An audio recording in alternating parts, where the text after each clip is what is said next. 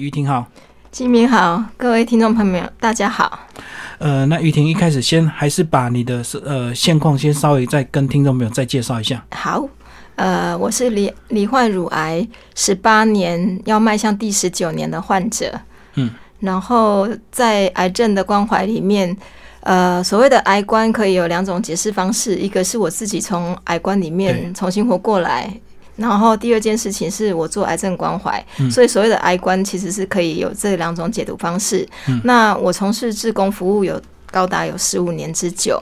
那今年度刚好呃，记得来跟基民聊天的时候，其实那时候正在酝酿这一本书，只是因为他那时候还没有适合公告，所以我也就没有公然的讲。那出这本书其实是非常奇特的缘分，因为。正好，呃，第八届抗癌都是当选之后，会有博士智库跟我们联络，就是我们一些文稿的汇集。那结果跟编辑就有一些些呃预见，然后有一些些联络。那结果之前在十月份的时候，他问我说有没有认识的医生想要写书。那因为我在医院担任志工真的很久，所以我就问了相关的一些医生有没有意愿写书。结果我认识的医生都都正在忙碌中，所以就。碰巧缘分就碰见了两位医生，同时对博士智库这边就是进行配合跟合作。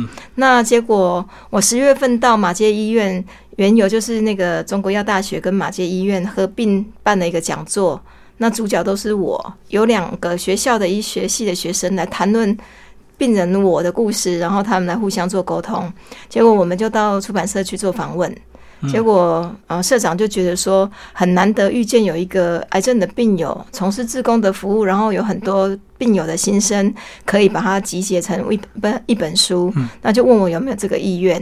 那其实当时我是认为我是一个没有什么身份地位，也没有什么学历的人，我其实当时是没有答应这件事。但后来社长就说你会讲就应该会写，试试看这样。那我想上次你有问过我说我有没有对我自己未来有什么愿景？是啊，我始终都是认为说，如果老天要牵成一个缘分，它自然而然会形成一个状态在那边。所以人若精彩，天自。安排，我就有一一个机缘，就是把我的这个故事，还有就是陪伴姐妹的故事，把它写下来。嗯，那结果也当时就在讨论说，那我们要以怎样形态来出现这本书？我就说，我相信那个老天一定会给我一个意念，给我一个征兆。那结果有一天。就是有一个老天给我的指令，就是此生借过这四个大字，就从我的脑中划过。嗯，我就终于决定跟出版社讨论这个书名可不可以是此生借过。对，为什么用借过，不是路过或经过？因为啊，我们在医院其实常常会跟人有不小心的碰撞。就男老公拍谁拍谁，救鬼救鬼。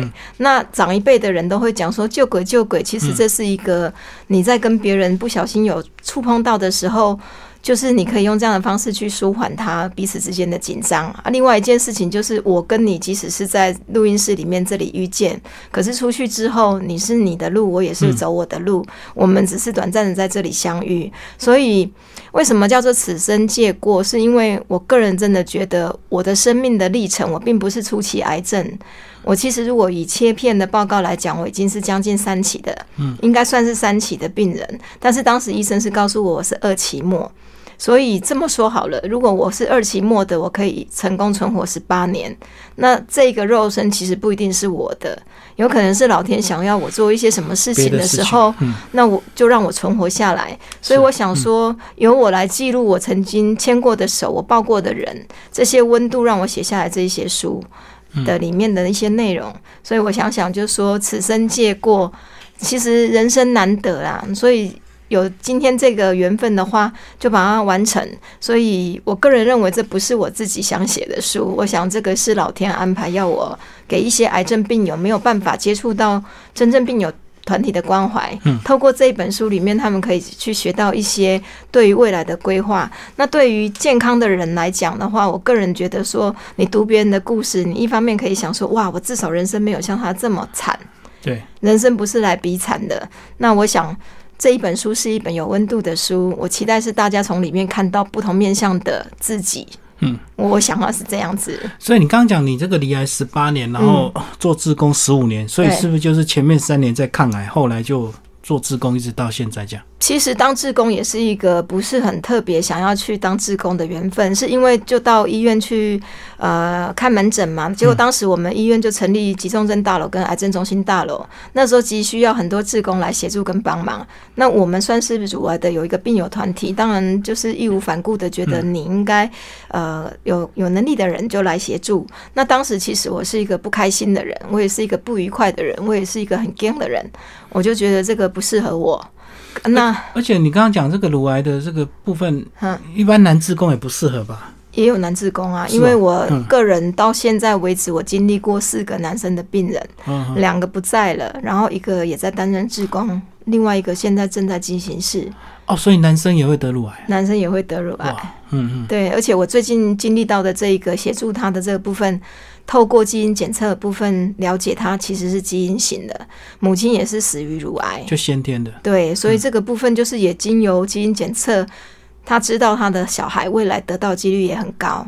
那所以我是觉得说，如果我没有进到自宫的区域里面，其实我不会知道这些。美感，美感，对，那也有一些人会说，哎，你来摸摸看我的，像不像是恶性的那个肿瘤？其实我不是专业的人，但是真的已经摸索很久了，所以约略的稍微觉得不太对劲的，我也是会直接讲说，我觉得这不是很对劲的事情，还是希望他们透过专业，但是透过我的手摸出来是乳癌的，真的也有超过三个以上吧，应该不止。嗯嗯，对。好，那这本书主呃主要就分为两个部分，一个就是你个人离癌的经验，一一另外一部分就是这么多年跟姐妹陪伴的经验，对不对？呃，那是不是呃再把你前面那一段先稍微介绍一下？就是呃二零零一年这个罹患乳癌，后来就呃离婚，对不对？然后就呃最主要这本书有提到说你跟你小孩的关系，那时候你因为个人离癌，所以呃你没有办法照顾小孩，然后把他先送到妈妈妈妈那边，可是他很不谅解，对不对？那后来一直到。多年之后，他终于才释怀。先跟我们讲这一段好了。嗯，其实，嗯，我只是觉得当时那个孩子是个叛逆的孩子。那我们从来不谈论这一块，因为对他而言，爸爸其实是绝对必要的存在，因为爸爸是一直给予他。对。呃，物资的人，金钱上，金钱上面，那我是一个严厉的妈妈，所以他的功课之前都是我在校对，在盯着。那结果等我生病之后，我突然变成一个软弱到没有办法站立，也没办法行走的人。那于是他爸爸离开的状况之下，只好我的母亲把他接到离学校比较近的地方，就顺便照顾他。是。那我女儿其实一直等到我在二零一五年，就是当选抗癌斗士去参加人间卫视的那个。被访问的时候，其实女女儿是进到录音室里面来。那我本人的想法是说，你最好是在录音室外面，才不会影响别人的动态。那我女儿坚持要进来，然后那个状态，我个人觉得她大概想说，人生也不是每个人都有机会进到录音室。那我记得我当时绑着头发，我就把它拆下来之后，我就丢给她，我就说，嗯。叫我女儿名字嘛，就 Cindy。等一下，妈妈要谈论到有关于爸爸部分，如果冲击到你内在对爸爸的想象的话，可是这是我的人生，我还是想要说实话哦，这是我的故事。那结果当下我就讲述了，就是说我罹罹患癌症的时候，先生对待我，特别是我掉头发那一天，他对我动动手，导致我受伤的事情。对，那其实得癌症已经有够惨了，然后掉头发那一天，其实他还就是修理我，所以这里有。手指印，那他坐在床的旁边哭的时候，其实他是一直说他没有办法接受我的癌症。那我当时我也跟他说，那难道我可以接受吗？对啊。那那结果女儿当然不会知道这一块啊。等到后来就是抗癌大使人间卫视之后，他说：“妈妈，你做的很好。”然后他才听完之后，他才理解说：“哦，原来有过这一段。”那。也到最近，最近，因为他不是一个很爱讲话的孩子，他最近他也就讲说：“妈妈，我知道你在写书，那我可以问你，为什么当时要把我送回去给阿妈带吗？”嗯，那我就说：“为什么你会这样问我啊？因为已经这么久了，难道你不知道啊？阿公阿妈都这么疼你这样？然后这个跟我当时想象到的，就是说，他说我感谢我活下来，然后并且做了这么多好事情，其实有好大的。”反差在里面，然后我想事出必有因，他会这么问我一定有道理。我就跟他说，其实你要思考的是你爸爸丢弃我们，嗯，妈妈是没办法照顾自己的，所以是我的爸爸妈妈把你承接起来爱你。那结果他后来他就理解了这件事情，然后就说：“哦，我只是想说，为什么你生病的时候不让我看？”那我就跟他说：“要连续吐五天五夜的那种作为，连我自己都没办法接受我自己，因为我真的站不起来。”因为他那时候还真的是小孩子，所以他没有能力照顾你。对，那他后来他是有跟我讲到说，即使我再小，你都不应该把我送回去阿妈家。我可以在旁边看着你吐，我也应该要照顾你。嗯，所以这部分我就有跟你说了，我没有办法去弥补那个以前的遗憾。所以他是情感上的这个，我觉得他也是一个被遗弃的孩子的感觉啦。那这部分我很抱歉，就是说我不是自愿要生病的，但是我觉得透过他愿意讲这件事情，就有机会可以得到复原。那他现在过很久了，很久了嘞，所以。嗯，我我书里面也有提到说，我跟母亲的关系。那我事情过了那么久，到现在五十几岁，其实我还是会想着妈妈的跟我的情感的交流的部分。嗯，所以我想，我们对于爱跟对于恨的那个印象啊，其实都是一辈子的事情，并不是说哦一件事情和解完毕，他就没事了。我我想不可能是这样子啊，没有那么容易解。嗯，对。那他目前至少是工作很稳定的状况之下，我就很高兴了。所以你们两个现在状况算是非常愉快，就对，相处非常的好。包括你们呃前阵子还去度假，对不对？去我生日的时候去泰去泰国，嗯，对啊，泰国经验应该算是三次经验里面最舒服的一次，因为他很像欧美人士啊，他就去日光浴，去那边住饭店这样。住饭店，然后因为那边。全英文，那后来他也觉得很很自在，我也觉得很自在。我我们各自找到彼此的空间，嗯嗯，对啊，我喜欢独处，然后他就去晒他的太阳。等我们需要一起吃饭的时候，就一起去吃饭。嗯，那我反正就是让他带领着我去到那个国度，但是我们是各自过各自的喜欢，这样。对，嗯。好，那书的第二部分就讲到你很跟很多这个呃姐妹病友的一个相处经验，呃，跟我们分享一下吧。这么多年来，哇，陪伴很多啊！你有没有记录这个到底陪伴了多少人？呃，我觉得已经很难计算了，应该上千人吧，十五年。呃，我想应该有。那因为目前我们有一个乳癌的大社团，那个版主不是我，是一位那个专业的护理人员郑小姐，她有邀请我进到里面去协助跟帮忙。所以其实有好多是在外地，就是在台中以外的以外的人，嗯，呃。认识我，我也曾经帮忙过，但是我不认识他们，因为他们可能大头照上面就是一朵花，或是一只小狗。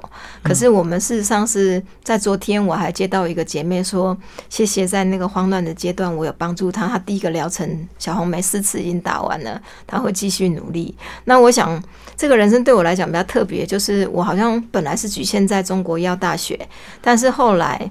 从二零一四年之后，就慢慢的延伸到其他各个地方，所以现在其实美国也有病友，嗯，那他们还是会跟我沟通。那会讲中文，也会讲英文，甚至讲说：“哎，你如果有来美国玩，你就来我家住一住。”嗯，那这是其实当志工之前没有想到过的世界，跟我们的眼界没有想过的东西，意外的收获，意外的收获。但我们不一定会去执行啊，只是你就会感谢说，这一些人还是愿意把这样的爱传递给你，即使没有执行的状况之下，我们依然会觉得那个付出是温暖的。嗯。对，然后这个呃，还有透过这个 FB 社团互相关怀，那但是有一些呢，这个也会实际跟他们接触，对不对？包括在书里有讲到一些呃，你们也会有一些活动，对，那跟我们讲讲这个有有一天一群人跑去你们家顶楼包水饺，是吧？呃，这个是非常有趣的，因为我其实以前是一个不太跟别人互动的人，再加上因为前夫在我生病的时候离开，我们讲最现实面的问题，如果是你遇到我，你也会吓跑，嗯，因为第一件事情就想说他没老公，他要生病会不会跟我借钱，嗯，所以基本上我没有什么朋友。那我女儿那时候从呃爸爸走一直到我我在志工圈比较热。热衷的时候，他就想说：“我只要伸出五个手指头，就可以想到妈妈。你一就是回阿公家，二就是永兴街的那个熟食店啊，然后三就素贞阿姨。举例像这样讲，他说五根手指头就可以想出来你在哪里。可是现在我都找不到你。然后他就说：那你把你们那些朋友带来我们家好不好？那我想说，家里已经斑驳很久，因为从我前夫离开之后，我再也不敢去碰楼上那个门，我不敢打开，因为那里有他躺在那边喝醉酒的那个印象。那说实在，记忆其实是很难磨灭的，尤其是那时候我还曾经以为他是已经没有呼吸了。嗯嗯嗯。因为背盘狼藉之外，就是人躺在那里，他又那么大个，然后脸又变得黑黑的，这样我真的是吓死。所以那里被我封闭了很久。当我女儿开了这个口之后，我也在想：说我敢吗？我敢让姐妹来我们家吗？那么斑驳的家，然后家里连厕所的门都没有。那结果女儿就想说：“你你叫你的朋友来，然后我煮香菇鸡汤给你们吃。”哎，我觉得这是一个还蛮特别的互动。那我就想说，好，那就勇敢的在有一次我值班的时间，我说今天回诊的姐妹们就来我家吧。所以那天就来我们家包水饺。那我书中提到的那位三十岁的女孩，其实她二十几岁就罹患三阴性的乳癌。嗯，那我第一次见到她是我们在包头巾，妈妈带她来，我就把她带在这身边，然后就跟她聊一下。我非常喜欢这个女孩。嗯，那原因是因为我从旁边知道她其实有个情感的失落，跟我有点接近，但是因为我不要直接就是戳破这个部分，我就慢慢的。介入那那一天，他来我们家包水饺的时候，其实每次都是妈妈陪。可是那一天妈妈去挂音啦，然后他就自己来，自己来。对，那因为他是一个啊听力稍微有一点点受损受损的孩子，长得很漂亮哦。就他来的时候，就是带了一堆水果来，然后我很惊讶，就说：“哎，你居然自己骑着摩托车来我们家，这让我很意外，因为从来都是妈妈跟他。”嗯嗯，那结果。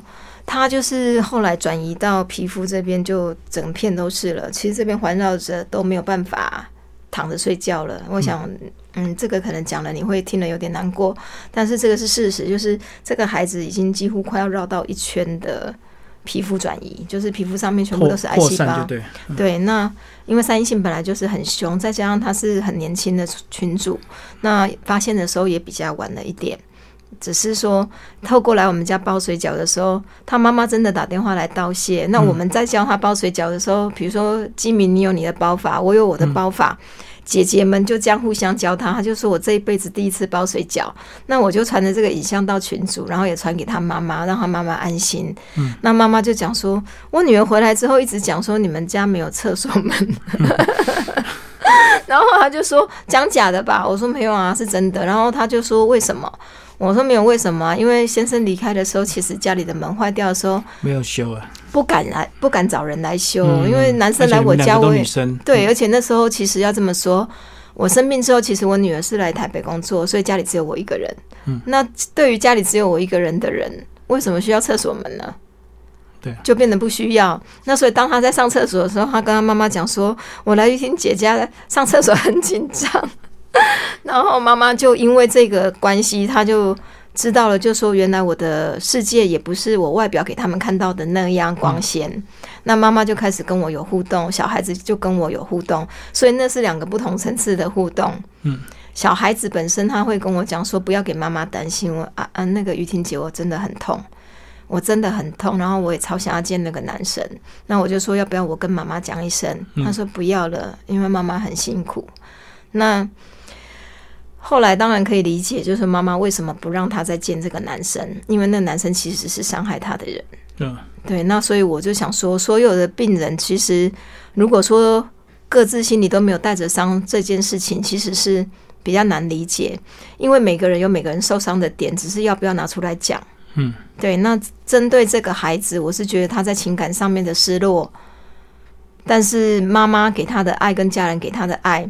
是富足的，再加上我们群组里面的这些每一个都是姐姐，嗯，又像妈妈又像姐姐，那所以基本上他喜欢跟我们的群组里面的人相处。但是当有一天，我跟两个姐妹一起到山上去看她，就是她们住比较偏远，嗯，然后我就说你要不要录一段影片给妈妈？要不要跟姐妹们说说话？我真的手机拿起来，经过她的同意，我就录了一段。然后她就说：“谢谢妈妈这么多年照顾我，这么辛苦，这样我很爱你们。”那我我其实是很感动。然后因为这里有两个那个贴片，那贴片其实上面都会写。写时间嘛，好，就是说他几天就要换掉，嗯，非得要到那么疼痛才会贴这个东西嘛，所以我们就理解说这个状态其实也没有妈妈想的那么好，嗯，但妈妈其实是怀抱着无限大的愿望，一直在给他转诊。那所以最后那一天妈妈打来的时候，就是电话中不停的在哭，一大早就走了。对，那我就问他说怎么了？然后我我说的怎么了，其实是怎么走的，而不是知道他走了没有。其实一打来哭就知道是走了。他就说，呃，只是要带他去看诊，然后就在中庭底下，就是就直接躺下来，就在我的怀里就过去了。然后我就哭了，我就说哇，多么有福报的一个孩子，就是从出生到离开都在妈妈的怀里。我说大姐，你真的。很不容易啊，这个是个报恩的孩子，所以基本上你给他所有的爱跟富足的爱，其实是让他去当天使的时候是很愉悦的，至少他不用在人间再受这个苦。嗯，那这个孩子其实他会偷偷的跟我写心事嘛，诚如我书里面有写到，我这辈子没有人讲过我是像粉红色的，因为大家都觉得我是那种极红艳的，要不然就是。偏紫色的，只有他是讲我是粉红色的玫瑰，然后 我觉得很意外啦。但是我就跟他说，我觉得你像香槟色的玫瑰。于是告别式的时候我没参加，我就委托了一个姐妹帮我们送了一盆。我认为它是香槟色的玫瑰，去送给他。可是陪伴这么多年，还是有一些这个病友或者还有这个有时候相处之间这个尺度也不是那么好拿捏，对不对？因为陪伴久了，有时候他们会把感情或呃心灵上寄予很多。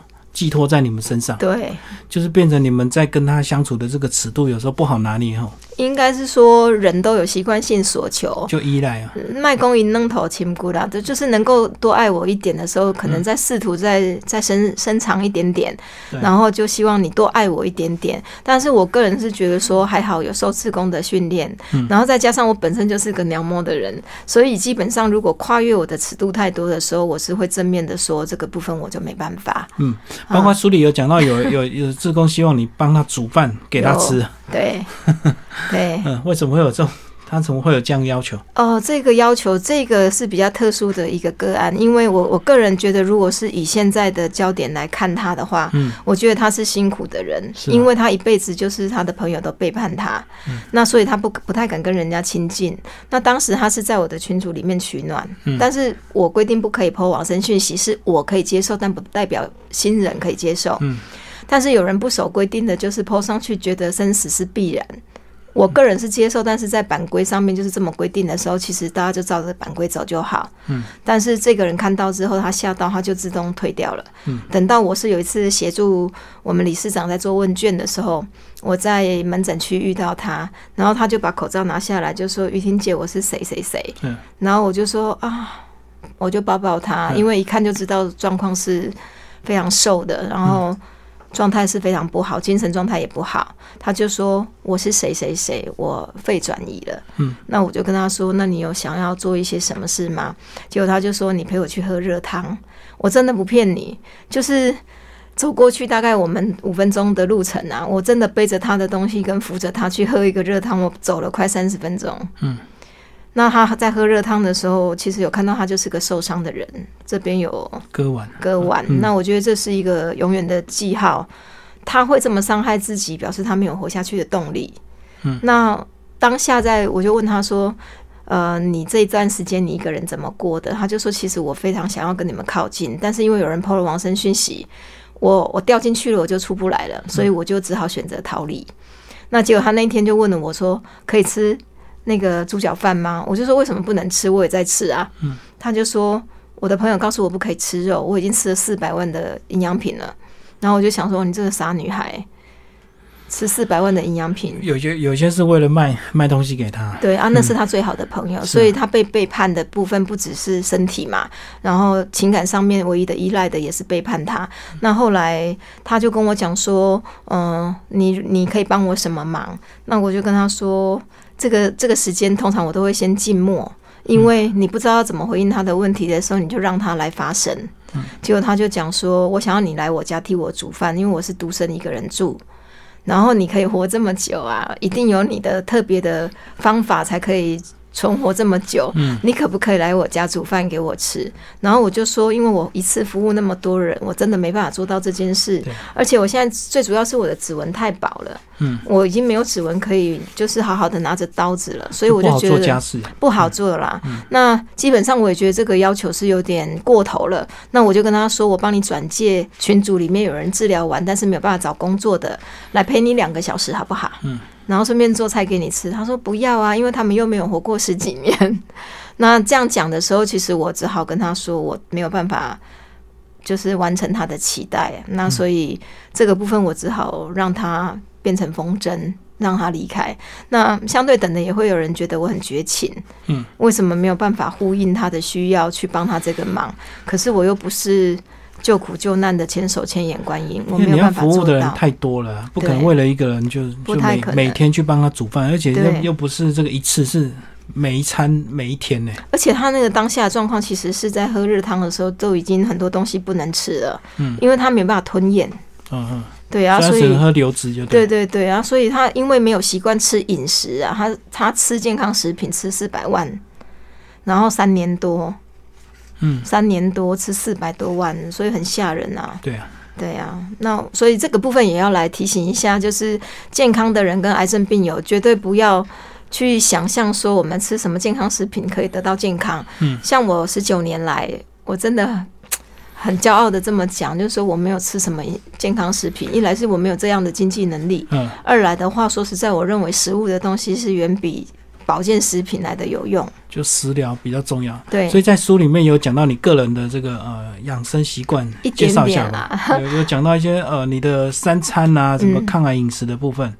呃，因为我不是专业的人士，所以我觉得也每个人也不能都比照是我的方式。个人的对，因为我个人就是有饮食习惯上面的一些限制。举例像红葱头，我就不敢吃。嗯，那其实，在生病之后，我就给自己许了一个愿，我早上吃素。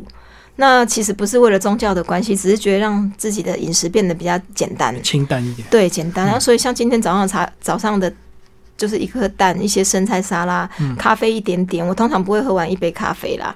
嗯，对。那饮食的部分，基本上我家里会有鱼，习惯性会有鱼，然后就把姜跟鱼煮在一起。嗯，然后有新鲜马膏就丢马膏。马膏是一种那个原住民的香料，嗯，那所以基本上我不太用到爆香之类的东西了，现在用的很少了。那基本上热量就不会很多。对，而且我看你挑油啊，这个好油哦。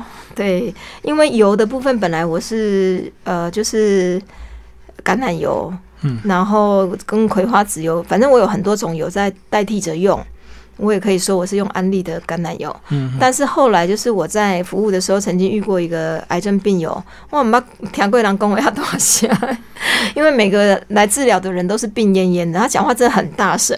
那我想说，你为什么都没有副作用？这实在是很难想象的。破虾的对，完全不就昂虾的对。那我就问他说：“我说姐姐，你为什么有办法有这么有活力？”然后他就说：“我啊，化疗期间嘴破什么什么的，我都是吃我们自家的。”那那这样讲，好像我在替他广告，其实不是这个原因，是因为我也在找不到适合我的油。后来我就开始改用苦茶油。那对，那就变成就说，呃，本来本来意向里面都觉得苦茶有一个菜味怪怪，嗯，后来就知道说用姜，我本来就很爱姜的人，那我就习惯性的家里冰箱都有姜，把它去掉就对，要爆过，对，冷过冷油把它爆过，放成一个玻璃瓶这样子。要煮菜的时候，现在煮青菜很方便，嗯，菜丢下去，热水丢下去，焖熟之后冒烟了，这就是熟了，然后你就把这个油倒一点点下去，这样就好了。所以搅拌的。对，等于是水煮菜，然后再倒一点油。油，对我来讲就变成很很简单，所以我已经不用再像以前是黄连婆的时候蓬头垢面的这样煮菜了。而且那个油好像有用拌的话，比较不会破坏它营养成分哦。对呀，嗯，对呀。那我个人觉得养生是每个人都不一样的啦。那我个人是觉得说，呃，最大的部分是在于我放松的部分，我喜欢拉筋。我喜欢听歌剧，我喜欢去我们家旁边的草地上面走一走，然后脱脱光接地气，对接地气。那因为癌症病人其实负面能量很高，不用讲别人，我自己就是因为我不断的在接收，好像也很少有哦被人家倒了事。对，那自贡的六不要里面就是不要陷到别人的悲伤里面去。所以我们在听的时候，其实也是就让缘分这样过了过了，可以转借我们就赶快转介。那所以又呼应回来这个书名了，此生借过就是你的故事是你的故事，但我我可以在我的身边发酵一阵子，但是不可以是一辈子。嗯，好，那所以我觉得我跟你的缘分也是这样，跟任何一个人的缘分都是这样啊，就是来借过一下。可以取暖就暖久一点，然后如果不可以，我们就让它就减就过了。最后这本书有没有特别想要感谢的人？包括一些帮你写推荐的哦。那当然，这个我我个人是真的翻开这个写序的这个这个过程哈，我只能觉得我是一个非常有福报的人。嗯，因为你可以看到上面就是说，呃，中国医药大学的总执行长许崇义先生，其实是在那个脑神经科里面是专科的。嗯，那个专业的应该是说他的 list 就可以，他的抬头就可以出一本书了。但是因为他之前过年前他就是送了一本书给我，结果他就说：“于婷，你如果要出书，一定要叫我帮你写序，因为你是一个抗癌的勇者，而且你一直在行善。”他他有教导我一件事情，他说：“你要跟乳癌的病友讲，要跟癌症的病友讲，抗癌是从脑子这里。”发散的讯息是这里就可以增强免疫力，然后人心要行善要运动，所以他就帮我写序了。那我是台癌的抗癌斗士嘛，所以跟你同名的那个赖基明理事长就执行长就帮我写写序。然后癌症希望基金会因为我一直有在投入捐赠投金，然后呃，关于那个徐丽娟老师是我在中国医药大学生育教生命教育的那个课程里面。一直有在配合的一个老师，那他读心理，专业心理。那我觉得他给我的部分最大的一个动力是，我为了要上他的课，这个很没有读书的女生就得要不不断的上进，因为我期待的是未来的医生们要记得，他们人生里面有两个小时是跟我赖玉婷在一起的。嗯，所以我就觉得这个非常重要，就是我如何让他们在很短暂的两个小时之内。吸收掉我之前就是不舒服的那一段，我是如何抗癌的，然后我是如何一个人，然后如何是医生怎么样讲一句话可以转换我的人生的，所以我期待他们听见我愿意散发出去的东西，然后转换成他们内部的东西之后，他们如果遇得到一个像我这样子有潜能的、有特质的，那也许他帮一个人的忙，你知道这个人可能可以传播出去，变成 N 多个。